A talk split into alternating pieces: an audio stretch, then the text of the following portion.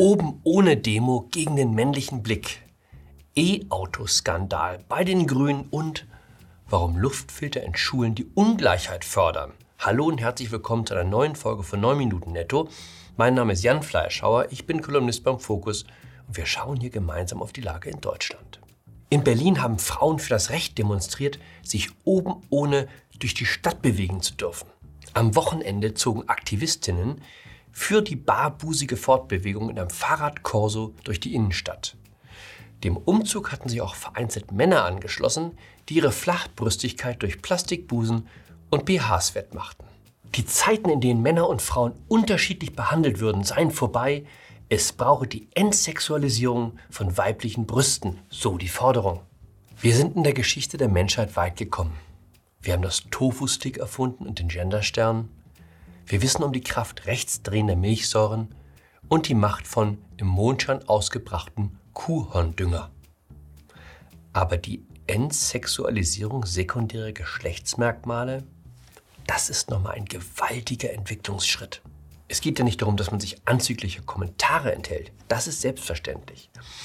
Aber dass man als Mann einen nackten Frauenkörper mit demselben Desinteresse zur Kenntnis nimmt, wie einen halbnackten Männeroberkörper. Tja, mein Rat wäre, man sollte es wie bei allen guten Ideen nicht übertreiben. In der Süddeutschen Zeitung stand neulich ein langer Bericht, dass die Lust an der Sexualität deutlich abgenommen habe. Vor allem bei Männern herrsche im Bett immer häufiger Frust statt Lust. Beziehungsweise einfach totales Desinteresse. Die Forscher führen das auch auf die sich ständig ändernden Rollenerwartungen zurück, bei denen viele nicht mehr mitkämen. Es war übrigens nicht in Erfahrung zu bringen, ob der Fahrradkorso auch durch die berühmten Four Blocks in Neukölln führte, wo man sich, was die Kleidungsvorschriften bei Frauen angeht, eher traditionell verhält. Es gibt dort ganze Straßenzüge, in denen bereits ein unverhülltes Bein oder shocking sichtbares Haupthaar bei einer Frau als anstößig gilt.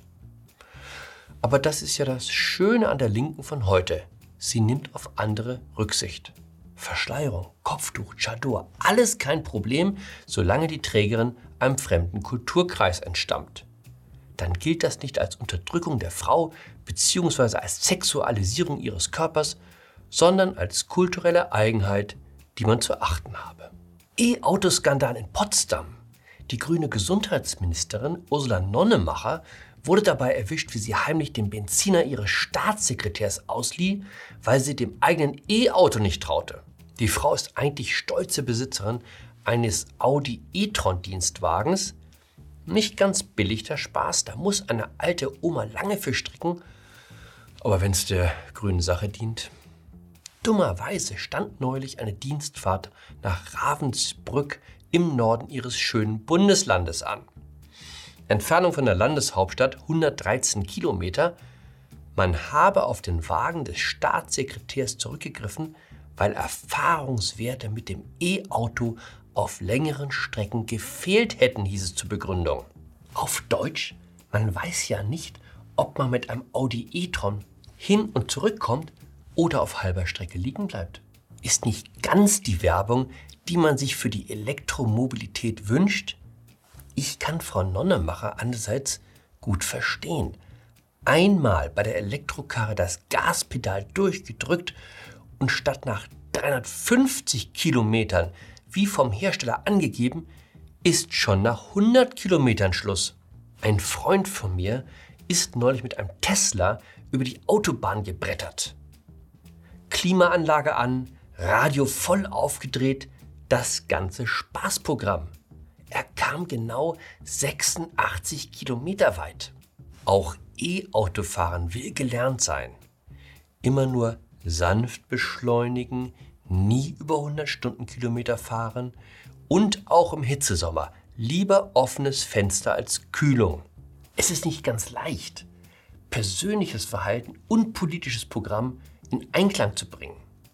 Bevor sie bei den Fridays for Future Aktivisten alle ihre Social Media Accounts säuberten, präsentierte man sich dort gerne als weit gereister Weltbürger. Bei Luisa Neubauer verzeichnete der Instagram-Account eine Reisetätigkeit, die jeden Reisebüroagenten reich gemacht hätte. Auch Katharina Schulze, die sympathische grünen Fraktionsvorsitzende aus Bayern, hat über die Jahre so viele Flugmeilen angesammelt, dass man mit einem rechtzeitigen Flugstopp eine ganze Landebahn hätte überflüssig machen können. Darf man als grüner Politiker fliegen? Selbstverständlich. Aus der Tatsache, dass man den Klimawandel für ein ernstes Problem hält, folgt noch nicht notwendigerweise, dass man seinen politischen Überzeugungen alles unterordnen muss. Das ist wie bei der AfD.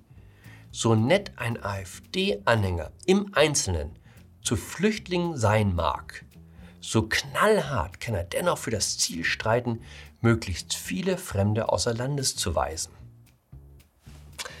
Schwierig wird es immer dann, wenn man versucht, aus seiner politischen Haltung moralischen Mehrwert zu schlagen. Vom Übermenschen erwartet man auch übermenschliche Disziplin. Mir ist der Sünder allemal lieber als der Tugendbold. Manchen mag es erstrebenswert erscheinen, nur von Menschen umgeben zu sein, die keinen bösen Gedanken kennen. Schreiben Sie es meiner Charakterschwäche zu. Ich stelle es mir grauenhaft langweilig vor. Worüber soll man noch reden, wenn alle sich ständig am Riemen reißen? Nicht einmal für Spott oder üble Nachrede ist dann noch Platz.